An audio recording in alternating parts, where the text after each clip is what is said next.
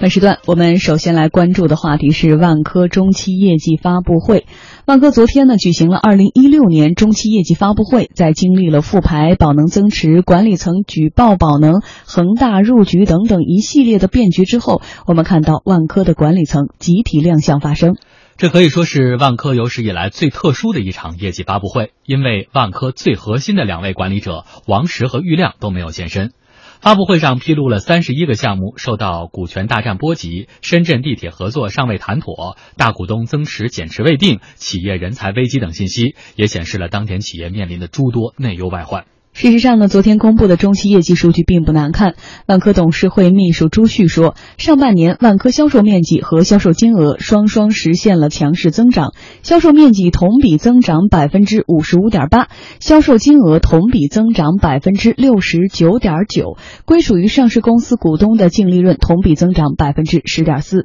不仅如此，百分之十四点一八的净负债率水平还是得到了业内人士的好评。上海易居房地产研究院副院长丁祖玉说：“我觉得万科这么多指标当中最好的指标还是它的负债率的指标，特别是净负债率的指标。净负债率目前是整个行业是最低的，这么低的一个净负债率，再加上它的这个总资产啊如此之高的话啊，使得它成为中国房地产行业当中啊这个最大的一个融资平台啊，就是说它可以借很多很多钱。”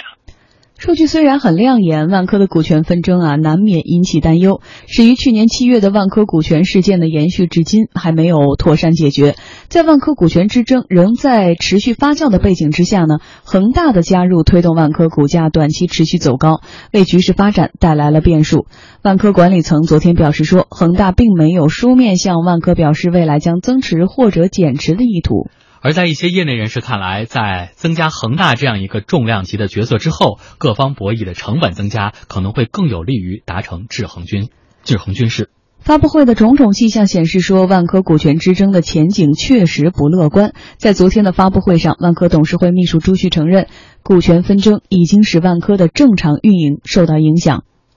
股权事件对公司经营的影响，其实在从六月底以来得到了进一步的一个体现，主要包括在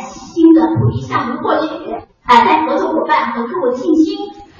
朱旭说，股权事件对公司经营的影响呢，其实在六月底以来就得到了进一步的体现，包括新的土地项目获取、合作伙伴和客户的信心、业务拓展等等。六月底以来呢，已经有很多的合作方都提出要改变合作条件，甚至提出了解约。一些项目短时间内我们也很难找到合适的人来合作，来降低我们的风险。而更让万科感到忧虑的是，六七月份万科总部的离职员工数量已经达到了去年全年的水平，股权纷争已经影响到了团队士气。我最最关心的就是团队这个士气受到了很大的一个冲击。呃，从我们感觉到，朱旭说呢，我们现在最关心的就是团队的士气受到了很大冲击。我们感觉到，从一六年以来，员工普遍对公司的未来感到迷茫，对公司前景感到非常的忧虑。得人心者得天下，可能是不是员工的人心现在不稳的时候？即使我们看到上半年的业绩还比较亮眼，但是接下来可能对下半年的业绩就会有一些担忧。员工为什么会有这样大批离职、军心不稳的情况？嗯，我觉得因为主要的原因还是股权之争。我觉得股权之争对于整个公司的影响是显而易见的。虽然说现在的这个数据还没有真正的体现出来，但是因为现在啊上半年的数据基本上都是二零一五年的基本的业绩，所以现在看到的这个业绩确实在。股权的之争的这个问题上还没有完全的影响到，对，但是下半年甚至于二零一六年全年跟二零一五年相比，可能会有一些变化和影响。这个可能要到明年初真正的全年数据出来之后，我们再来回顾这件事情，可能会更有更有意思。但是因为人员它是一个比较呃直截了当的一个反应，比如说现在这个由于这个合作方觉得你们现在的这个股权是不稳的，那如果有大和大量的合作的计计划，那这些计划可能暂时都会要搁置，这个可能对公司二零一六年下半年甚至于说对未来的这个影响都会比较的大。另外一个就是直截了当的，就是员工了，因为员工他是他是动态的。那么如果嗯你公司发展的蒸蒸日上，显然很多优秀的人才会逐渐的会吸引到呃万科这艘大船上来。但如果你这个公司确实出现了这么大的一个动荡，究竟是谁来掌舵都不清楚。那么不管怎么说，王石这么多年还是对于整个万科的发展起到了一个定海神针的作用。呃，无论他的他的功过如何来评价，至少万科这么多年的发展跟他还是有息息相关的关系的。所以万科现在的员工的这样的一个离职的呃情况的出现，我觉得还是要跟股权之争有密切的关系。如果股权之争能够尽快的稳定下来，那么对于管理层究竟该如何来？来把舵万科这件事儿一旦定下来，我觉得对于下面的这些员工而言，才会真正明确我是留还是走。嗯，但是王石和郁亮在这样的一个中报披露大会上均没有出面，其实可能又让很多人有了隐隐的担忧。那么刚才也说，那如果股权这个大戏能够稳定下来，是不是可以稳住军心呢？那我们就来有必要再重新的梳理一下这场股权大戏了，特别的精彩，发展到现在。呃，万宝之争最后一次剧情呢，就是在七月底。我们看到万科对媒体公开了聚盛华宝能系公司、宝能系主要的一个融资平台的资管计划资料，大家就发现啊，这个资料的关关键信息都被涂抹，而且抹黑了。嗯，而这件事情的由头呢，是万科发布了一份报告，举报聚盛华九个资管计划合同以及补充协议未作为被查的文件存放在上市公司，违反了上市公司信息披露的规则。此后呢，深交所发出了监管函，要求聚盛华。近期向万科提供九个资管计划的合同文件，随后聚盛华提交了文件。一波三折的是，当各家媒体赶到位于深圳的万科总部查阅聚盛华交存的资管计划文件的时候，却发现文件里面很多地方都被涂黑了。来听听当时央视财经记者的说法：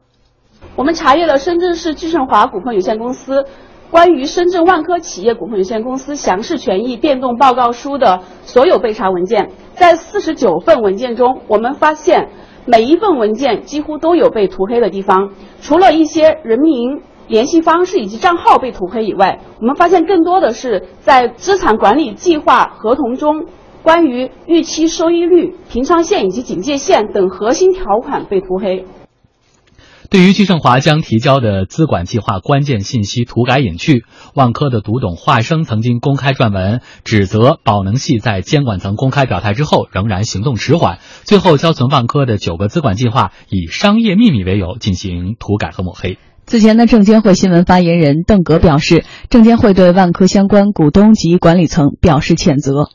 万科相关股东与管理层之争已经引起社会高度关注。相关各方本应成为建设市场、维护市场、尊重市场的积极力量，带头守法、尽责履职。但遗憾的是，至今没有看到万科相关股东与管理层采取有诚意、有效的措施消除分歧。相反，通过各种方式激化矛盾，置资本市场稳定于不顾，置公司可持续发展于不顾，置公司广大中小股东利益于不顾。严重影响了公司的市场形象及正常的生产经营，违背了公司治理的义务。对此，证监会对万科相关股东与管理层表示谴责，希望相关各方着眼大局，本着负责任的态度，尽快在法律法规、公司章程框架内寻求共识，拿出切实行动，协商解决问题。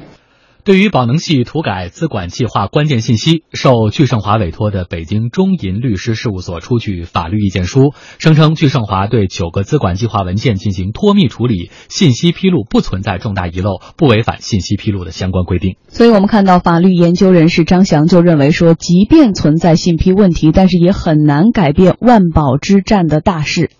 就即使出现了万科所说的这种情况，就对他的处罚。我认为不足以构成认定他这个保人增持这个万科整个的一个行为无效性。嗯，所以这部大戏接下来还要怎么走，可能真的到现在也。